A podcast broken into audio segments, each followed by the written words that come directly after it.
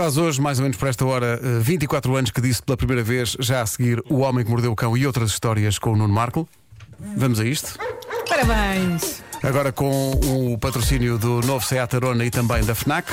Porque na altura ninguém queria patrocinar isto. Claro. Olha, tu lembras qual é que foi a primeira notícia do Homem que Mordeu o Cão? lembro, já, já vou falar sobre isso, mas antes disso, título deste episódio. Vamos a isso. 24 anos de muita, muita qualidade. Bom, eh, Parabéns, esta, esta rubrica faz 24 anos, já que dizer que não foram 24 anos seguidos, houve alturas em que eu e o homem que mordeu o cão tivemos de dar um tempo um ao outro. Eh, Como qualquer relação. Claro. Primeiro para ir para outra rádio fazer outras rubricas e um filho. E depois, ao voltar para esta rádio, para fazer uma coisa chamada Caderneta de Cromos, amada por multidões, e outra chamada Grandiosa História Universal das Traquitanas, amada por cerca de 7 pessoas. Eu gostei. Depois, o Homem que Mordeu o Cão voltou. E eu fiz a minha paz com o Homem que Mordeu o Cão, uma rubrica sobre a qual várias vezes ao longo da minha vida, porque 24 anos é muito tempo. Obrigado, Paulo Carvalho.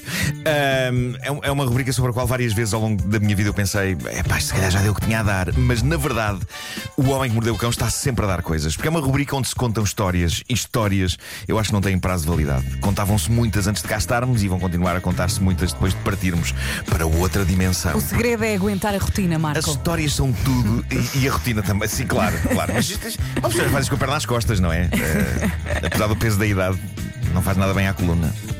Com uma perna nas costas. Mas eh, no fundo isto vai continuar a funcionar também enquanto eu perceber que todas as gerações de uma família ainda me ouvem. Enquanto isso acontecer, eu acho que está tudo bem. Quando aparecem crianças a dizer gosto muito de ouvir o homem que mordeu o cão, eu penso, ok, se calhar ainda tenho trabalho por mais uns anitos. Obrigado, petizada. Sempre que se comemora um aniversário do Homem que Mordeu o Cão, eu lembro-me sempre que, nos primeiros tempos da rubrica, eu ainda trabalhava na redação da comercial como jornalista e começava a trabalhar como autor de humor a escrever para televisão. E o início do Homem que Mordeu o Cão é muito estranho e muito desconfortável porque não estava ali nem um jornalista nem um humorista. Estava uma mistura desconfortável dessas duas coisas e o meu tom talvez se pudesse definir um pouco como de um pivô de informação tomou medicação errada. E eh, eu nunca mais me esqueci que uma das coisas de que falei na primeira edição do Homem que Mordeu o Cão, que foi feita com Pedro Ribeiro, José Carlos Malato e Ana Lamy, era sobre leis americanas estranhas e lembro sempre desta. Lembro sempre de dizer que há um Estado americano em que é proibido dois porcos terem relações no aeroporto. E Lembras disto, Pedro? Lembro-me disso, lembro-me. Le- Lembro-me que aquilo soava estranho. Aliás, quando eu, quando eu ouço edições antigas do Homem que Mordeu o Cão, eu sinto grande aflição. Porque é o que é que eu ouço ali? Eu ouço um nhonhas em sofrimento. Nhonhas. Sim. Ok. Sim, sim. Por alguma estranha razão, parecia que aos 26 anos de idade, que foi quando eu comecei a fazer isto, eu ainda estava na mudança de voz. Que é uma coisa que costuma acontecer aos 15. Mas eu estava a mudar ainda aos 26. E, de repente, eh, ajudada por essa tecnologia nova e emergente chamada internet, que me permitia ter acesso a muitas histórias reais bizarras e também ao feedback instantâneo das pessoas que me ouviam, esta rubrica levantou voo como nunca nada levantara voo na minha vida. Tanto eu, aliás, tanto eu como Pedro Ribeiro, eh, não se podia dizer que nós estivéssemos habituados a ter muitos ouvintes. Pois não, pois não, foi uma Uh, coisa nova. Desde que as nossas carreiras uh, tinham começado. Uh, nós, e nós estávamos ótimos com os que tínhamos. A gente não sabia o que Estava era ter mais. bem. Não sabíamos o Nós que era estamos ter bem mais. com, com 20 ou com Mas 2 milhões. Para é nós isso. é igual. Exatamente. Mas, mas de facto não se pode dizer que fosse uma multidão de pessoas. até, até que a dada altura começou a ser. E foi incrível. E houve três momentos em que eu percebi que agora era um gajo conhecido e que havia pessoas a ouvir o homem que mordeu o cão. E primeiro foi num táxi. Eu apanhei o táxi e disse que queria ir para a rua onde eu vivia, em Benfica, e o taxista vira-se para trás e diz: A sua voz, você é que faz o homem que mordeu o cão. E eu fiquei tipo, oh dias, que é isto? E dias, dias depois estava na fila de um restaurante de hambúrgueres, eu ainda comia hambúrgueres. Eh, e a pessoa que me atende ao balcão diz: Você tem a voz do tipo que faz o homem que mordeu o cão na rádio comercial. E por fim, aconteceu o dia histórico em que, estando eu com uma valente gripe em casa, eu decidi que ainda assim ia entrar na emissão e fiz essa edição do Homem que Mordeu o Cão por telefone, enquanto na internet eu transmitia a minha imagem através dessa invenção nova e espetacular chamada webcam. Exato, exato. Lindo. E aquilo tinha uma janelinha de chat e aparece uma senhora que estava a ver-me e que diz algo como: Meu Deus, este é que é o Nuno Markle. Pela voz parecia diferente, que desilusão. É desagradável. E eu penso, ok, ter muitos ouvintes é maravilhoso, mas significa que também tenho muito mais possibilidade de ser insultado. Claro. Mas olha, comparando com a primeira reação, não é? Essa é a terceira reação, É a terceira não é? Alguém te reação. viu no webcam e disse desilusão. Sim. O taxista, pela tua voz, Sim, sim, pareceu muito interessado em você. Foi. Até num ponto de parecia que a história ia acabar com esta voz, beijo-me já na boca. Talvez eu tenha errado o tom. não, ok, não, foi, não foi tão Não não foi foi, não assim foi lascivo. ok, tá não foi tá lascivo. Ah, Mas pronto, a minha autoestima na altura parecia uma montanha russa, porque por um lado era espetacular saber que havia uma senhora que me tinha numa grande conta só de ouvir a minha voz. Ah, por outro, estava claro que as pessoas não podiam de forma nenhuma saber como era a minha cara. Infelizmente, pouco depois comecei a ter uma carreira televisiva. A Aliás, parte o próprio Homem que Mordeu o Cão teve uma parte Teve uma televisiva. televisiva, à altura teve uma versão eh, televisiva. Lembro parte- tão bem, dava às duas e meia da manhã na TVI. Sim, sim.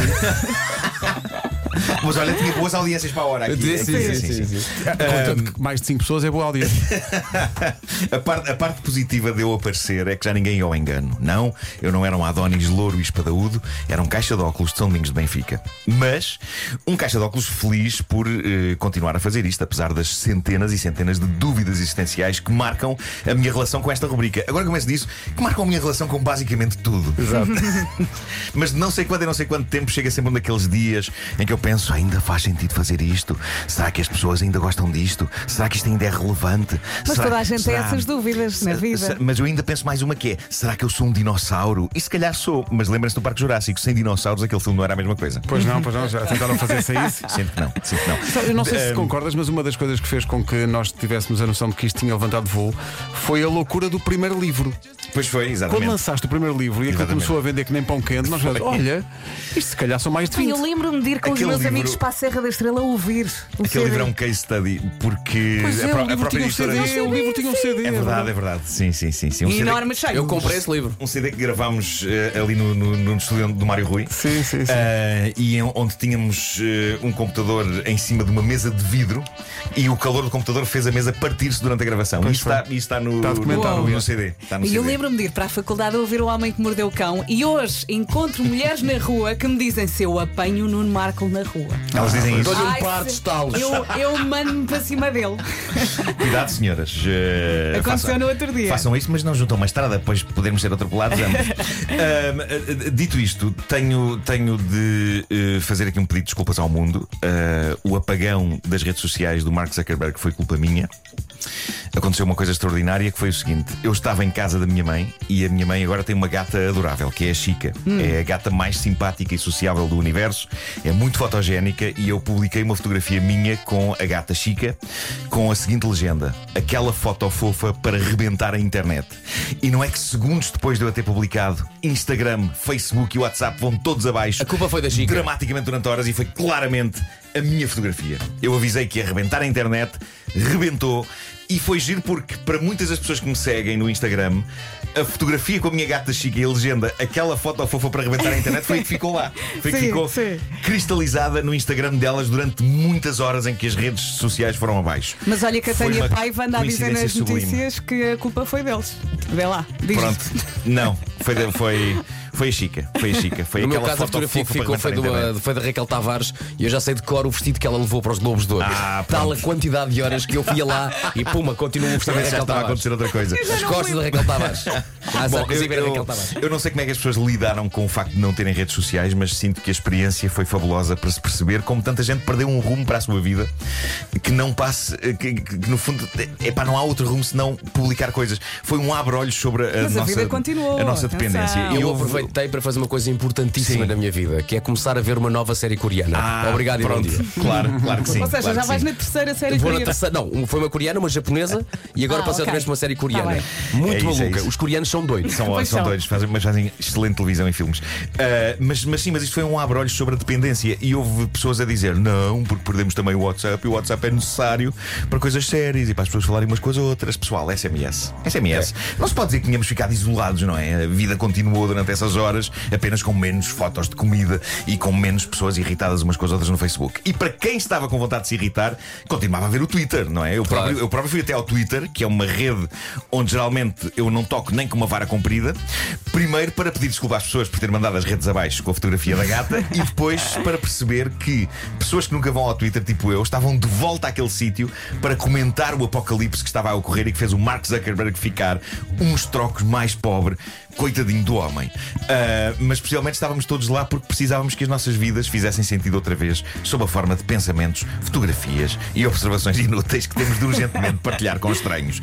Eu queria terminar dizendo o seguinte: na segunda-feira, um ouvinte nosso, o Rui Cordeiro, deixou cá na rádio uma coisa que eu queria muito experimentar, porque houve uma notícia no Homem que Mordeu o Cão sobre isso: uma pastilha de Vicks Vapor Shower. Já experimentaste? E o que é aquilo? Aquilo é uma, é uma chapa branca que se deposita no chão da banheira quando vamos tomar duche. Assim que a água quente cai em cima daquilo, aquilo começa a emanar uns vapores que desentopem as ventas a um indivíduo. Achas que pode ser perigoso pôr isso num banho de imersão? Ah, pode, não faças isso. Não faças isso, ficas todo a arder. Eh, aquilo, É melhor não, não é? aquilo nas mucosas, meu Deus. Imagina que. Sim. Sim, sim. Mas eu- lá está, eu fiquei a saber da existência daquilo por causa da história real de uma senhora que meteu uma daquelas coisas na banheira e que acabou por Sentou. se sentar em cima Sim. dela com resultados desastrosos ao nível do ardor. Eu não pretendia sentar-me em cima daquilo, mas criei na minha mente uma certa expectativa sobre os poderes desentupidores daquilo E? a potência atómica dos vapores. E. Infelizmente, percebi porque é que a senhora da história acabou por se querer sentar perto daquilo. É que os vapores, São vamos cá fraquinhos. ver, eles existem, mas eu só os senti quando encostei aquilo à penca. Porque se tivesse deixado no chão da banheira, eu não sei se aquilo não me desentupia só as unhas dos pés. Ainda assim, quero agradecer ao Rui Cordeiro. Eu gostei daquilo, só acho é que para fazer verdadeiro efeito, ou se despeja uma caixa inteira daquilo no chão da banheira, ou então aquelas chapas têm de ser um bocadinho maiores, talvez do tamanho de uma roda de caminhão. Ah, se calhar. E aí sim, Ou põe várias. se calhar. O Homem que Mordeu o Cão, 24 anos.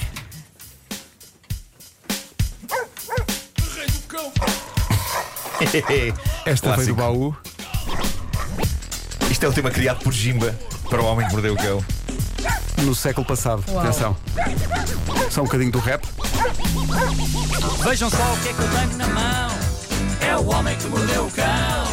O livro mais vendido deste verão.